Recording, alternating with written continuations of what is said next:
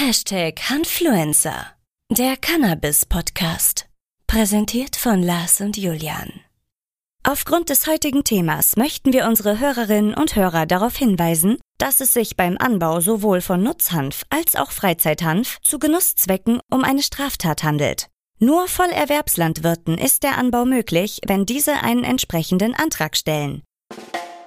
Sonst ist aber das Problem, dass halt durch die lange Illegalität wir auch alle Pflanzen einfach miteinander gekreuzt haben, dass wir nicht mehr wissen, was sind die Eltern von der und der Kreuzung. Unser heutiger Gast und Anbauspezialist Sören von Horsten schrieb seine Masterarbeit über den Einfluss von Licht auf Cannabis. Mit seiner Expertise gewährt er dir spannende Einblicke in die Welt des Indoor-Farmings. Warum Mischformen die Klassifizierung der Hanfpflanzen erschweren, erklärt Sören in dieser Episode. Dabei wünschen wir viel Spaß.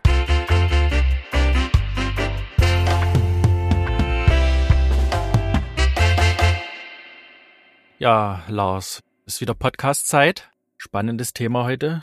Ja. Cannabis-Anbau. Wie sieht's mit deinem grünen Daumen aus? Also bei mir sieht's halt mit, äh, mit Anbau schlecht aus, weil alles, was bei mir wächst, wächst nicht lang. ich habe eine Aloe Vera, die ist relativ lange schon bei mir, aber die braucht nix. Ja. Äh, von daher, glaube ich, haben wir uns ganz gut eingeschossen aufeinander. Aber sonst äh, gibst mir deine Pflanzen lieber nicht zum Überwintern. ja, aber äh, da ist ja gut, dass wir heute den Sören eingeladen haben. Der kann uns vielleicht ein paar Tipps geben zum Umgang mit sensiblen Pflanzen. Das klingt sehr gut. Herzlich willkommen, Sören. Hey, hey. Na, wie geht's euch? Gut, vielen Dank. es freut mich, da zu sein. Wie geht's dir? Oh, sehr gut. Bin jetzt gerade mit dem Master fertig geworden. Äh, quasi jetzt gerade den Druck abgegeben in der Uni. Und jetzt muss nur noch verteidigt werden. Dann darf man quasi dich beglückwünschen. Habe ich das richtig verstanden? Exakt. Jetzt ist es geschafft. Sehr schön. Cool. Und möchtest du uns vielleicht kurz verraten, worüber du deine Masterarbeit geschrieben hast? Ja, das ist äh, guter Punkt. Äh, ich habe den Master of Science in Produktionsgartenbau gemacht, in Dresden an der HTW in Pillnitz. Und da mich halt Cannabis äh, sehr lang schon fasziniert, habe ich mir das Thema der Einfluss von Licht auf Cannabis sativa L rausgesucht. Ah ja. Weil es jetzt einfach immer mehr in die Richtung geht. Ich bin sehr gespannt, was du uns so zu erzählen hast. Aber verrat uns doch kurz, ähm, wie heißt du? Ja, also mein Name ist Jürgen von Horsten. Ähm, ich wohne momentan noch in Dresden. Hier habe ich jetzt auch den Master gemacht. Ähm, je nachdem, was jetzt äh, die Zukunft bereithält, gucke ich, wo ich mich weiter in Deutschland aufhalten werde. Oder international. Also da bin ich auch nicht wirklich festgelegt. Die Welt steht offen. So, ähm, wo kommst du ursprünglich her? Ursprünglich komme ich aus Hamburg, also die gesamte Schulzeit in Hamburg aufgewachsen, nach der Schule ein Auslandsjahr in Kanada gemacht, wo, wovon man ja auch schon ein bisschen in eurem Podcast gehört hat, wie es dazu geht.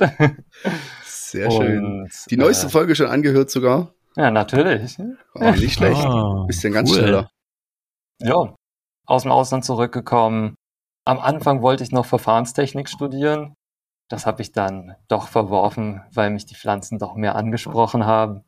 Und habe dann sozusagen in Dresden mit dem Bachelor angefangen, den zu Ende gemacht in Berlin. Und dann hat es mich sozusagen weil Corona kam, wieder in den Master gezogen und weil ich mir dachte, dann kann ich nochmal Wissen vertiefen und weiter auf die Sachen hinarbeiten, die ich interessant finde.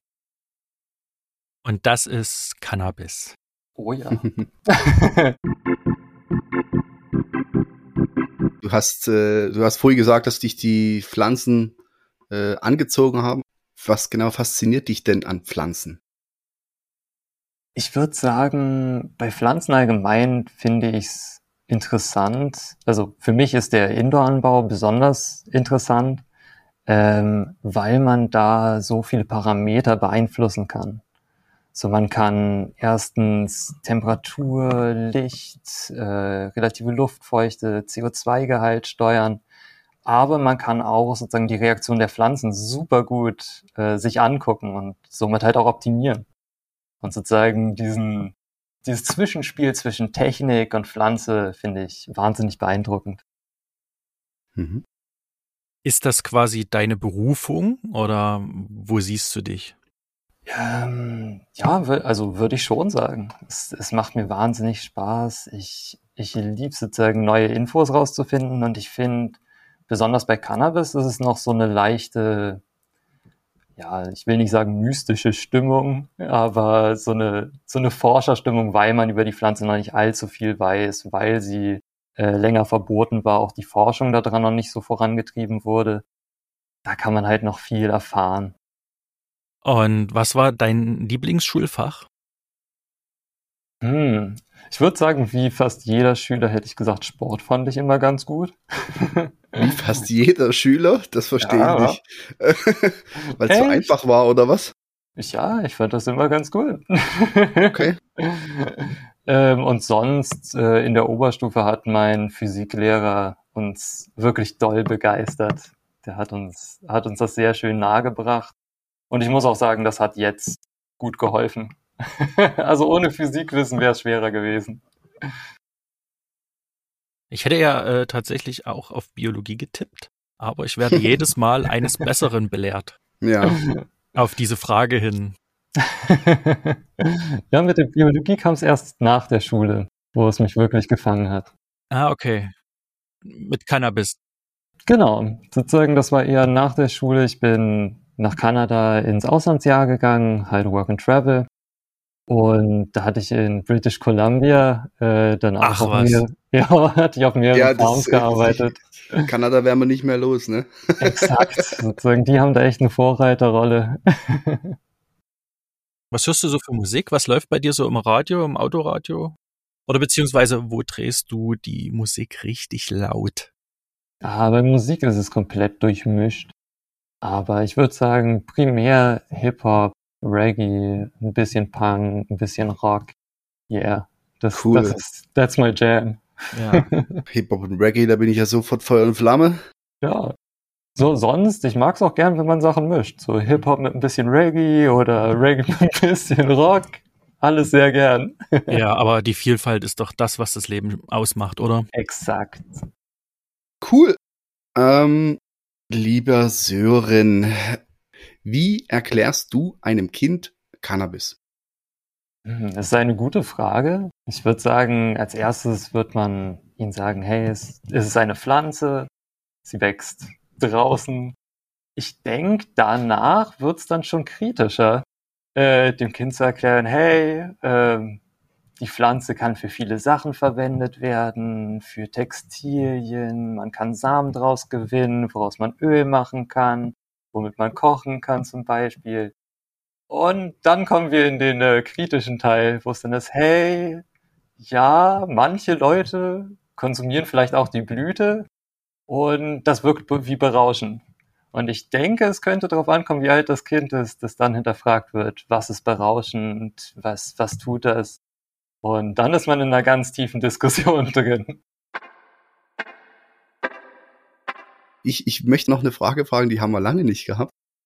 Sören, wie sieht denn die erste Stunde deines Tages aus? Erste Stunde meines Tages. Ich würde sagen, dass es meistens Wecker klingelt.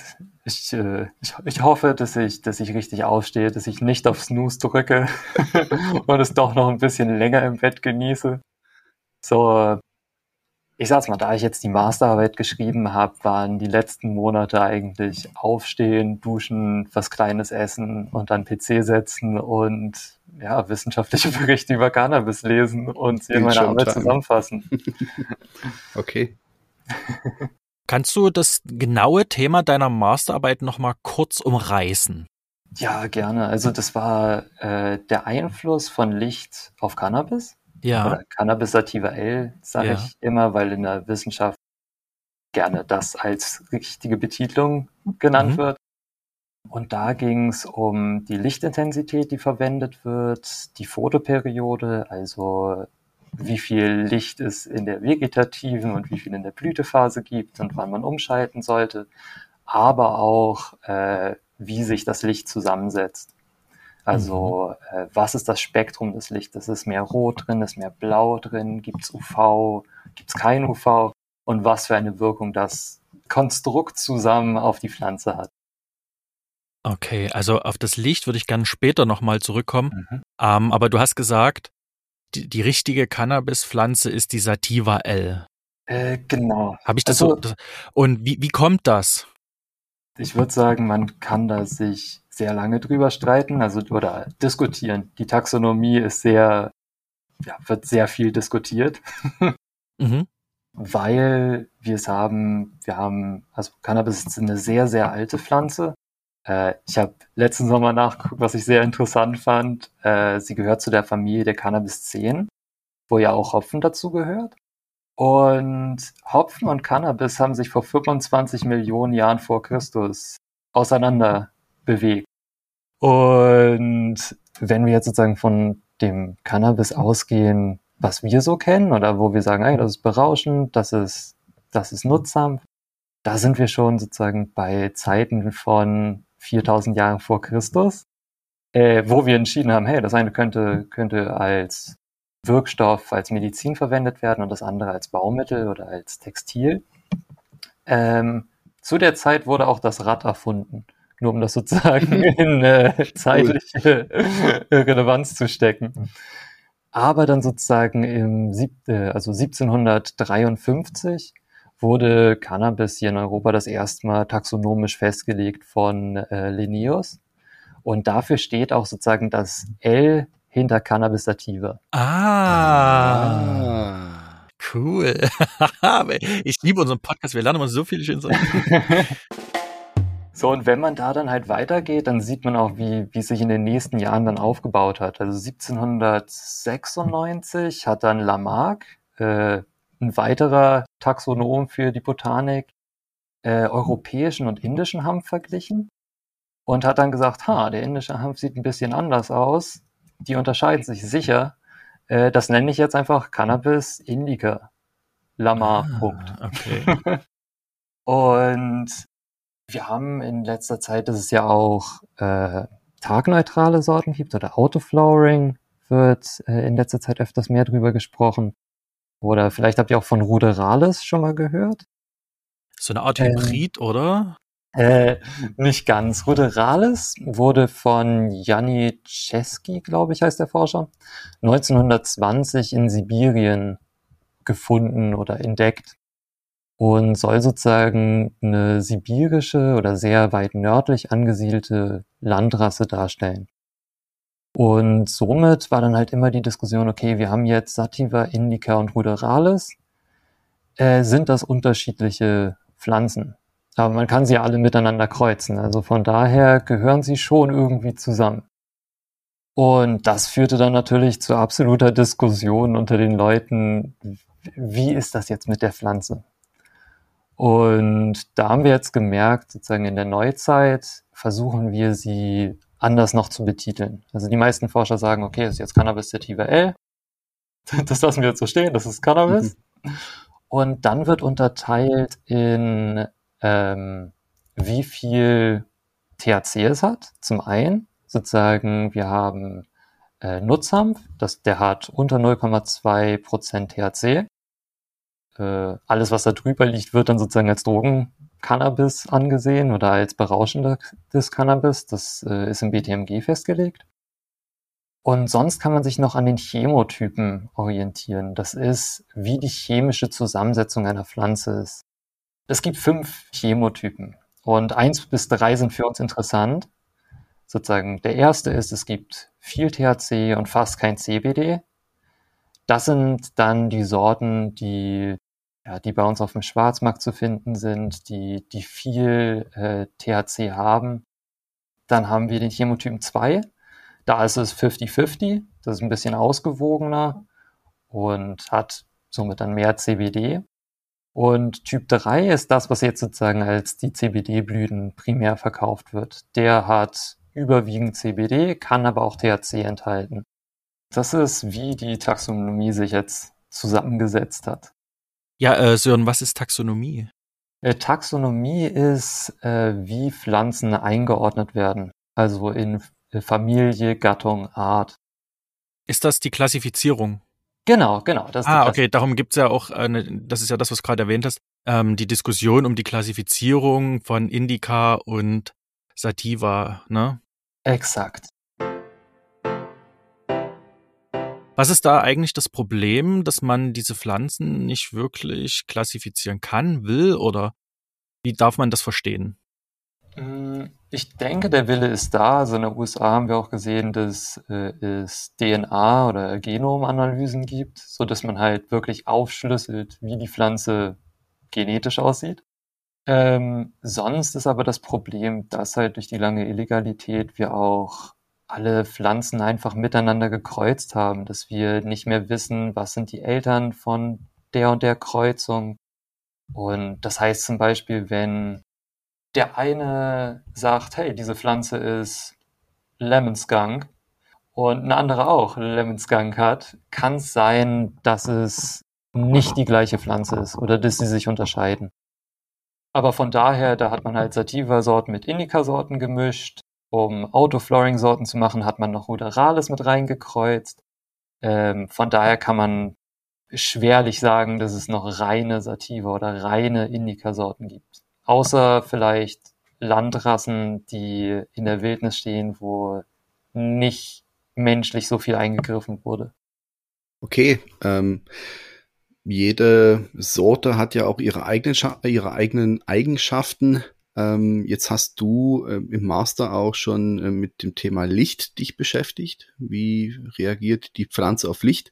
Und da würde es mich interessieren, was du da so rausgefunden hast. Wie ist denn das bei der Cannabispflanze? Reagiert die sehr stark auf Licht? Und wenn ja, in welchem Spektrum? Kann man das sagen? okay, ähm, ich würde dann erstmal anfangen, ja, Cannabis reagiert auf Licht. Licht ist ein super, super wichtiger Faktor. Ähm, wir haben es, dass die äh, Fotoperiode einen sehr großen Einfluss hat. Das ist die Zeit, die die Pflanze Licht bekommt, also wann Tag ist und wann Nacht ist. Und das steuert, wann die Pflanze in die Blüte geht oder wie lang sie im vegetativen Wachstum, das heißt einfach eben nur neue Blätter, neue Triebe bilden, äh, bleibt. Und da haben wir es für das vegetative Wachstum gibt es 18 Stunden, was sozusagen den langen Tag symbolisiert oder nachspielt. Und wenn dann die Blüte beginnen wird, äh, beginnen soll, wird meistens die Fotoperiode auf 12 Stunden runtergesetzt, so dass wir 50-50 Tag-Nacht haben. Und ich sag's mal, da fängt es schon an, interessant zu werden zu solchen Sachen wie, wenn ich für die Blüte, so wir wissen, 1212 funktioniert, was ist aber, wenn ich doch ein bisschen länger Licht gebe? Wann ist sozusagen die unterste Zeit, wann trotzdem eine Blüte ausgelöst wird? Und da kann man sagen, sozusagen die meisten Sorten fangen schon bei 14 Stunden Licht an zu blühen. Das einzige Problem ist, die Blüte verzögert sich. So, das heißt, es dauert dann einfach länger, dass sie äh, den Ertrag abwirft. Und aus den wissenschaftlichen Berichten kann man leider auch noch nicht schließen, ob, wenn man dann mehr Licht hat, ist aber verzögert ist, es trotzdem zu mehr Ertrag kommen könnte. Da ist, da ist halt noch sehr, sehr viel offen. Mhm. aber bis jetzt kann man sagen, 12, 12 ist sehr gut. Was darunter passiert, sozusagen, wenn ich noch mehr Nacht gebe, weiß man auch noch nicht. Also da gehen die meisten Leute auf zwölf Stunden. Ja, okay. Und ähm, was hast du daraus gelernt für dich? Hm. Dass es die Möglichkeit gibt, mehr mit der Pflanze zu spielen. Also wenn wir auch noch tiefer gehen mit äh, Lichtspektrum, zum Beispiel mit äh, dem roten oder infraroten Bereich, kann man auch Einfluss auf die Blüte nehmen. So, man kann durch bestimmte Wellenlängen bestimmte Reaktionen, wie zum Beispiel die Blühinduktion, bei Pflanzen beeinflussen. Die was? Die Blühinduktion. Das also heißt, das Einleiten quasi oder der Blüte genau, oder? Ah, okay. Genau, mhm. der Beginn der Blüte. Redest du jetzt immer noch vom Indoor-Anbau? Ja, ist ja klar, ansonsten würde es ja gar nicht funktionieren. Oder kann man Gewächshäuser abdunkeln? Ja, ge also Gewächshäuser Ah, okay. kann man abdunkeln. Bei Gewächshäusern, das ist ziemlich lustig, wenn man manchmal durch die, durch die Niederlande fährt, Hm? äh, kann man so in den, in den Dämmerungsstunden, da wo sie noch beleuchten dürfen, ohne eine Verschattung, also ohne einen Vorhang zuzuziehen, Ja. hat man so ein leichtes, violettes, rosa äh, Leuchten. Und dann kann man eigentlich davon ausgehen, dass das ein Gewächshaus ist, in dem äh, LEDs mit Rot-Blau-Spektrum verbaut sind. ja. Da gab es auch letztens in Australien äh, das Problem, da hatte einer der medizinischen Produzenten vergessen, äh, den Vorhang zuzu zuzuziehen. Und man sah das Leuchten halt meilenweit. Und Leute dachten sich, oh mein Gott, was passiert jetzt? Es ist Weltuntergang, kommen die Aliens. so, das, das ist schon eine Erfahrung. Nicht schlecht. Aber ja, das kann man, man kann auch das Gewächshaus verwenden. Da kann man aber dann halt nicht mehr so viel mit dem Spektrum rumspielen Ja. weil die Sonne viel beeinflusst. Das war der erste Teil des Interviews mit Sören. Das nächste Mal erfährst du, ob sich Cannabis mit Corona infizieren kann.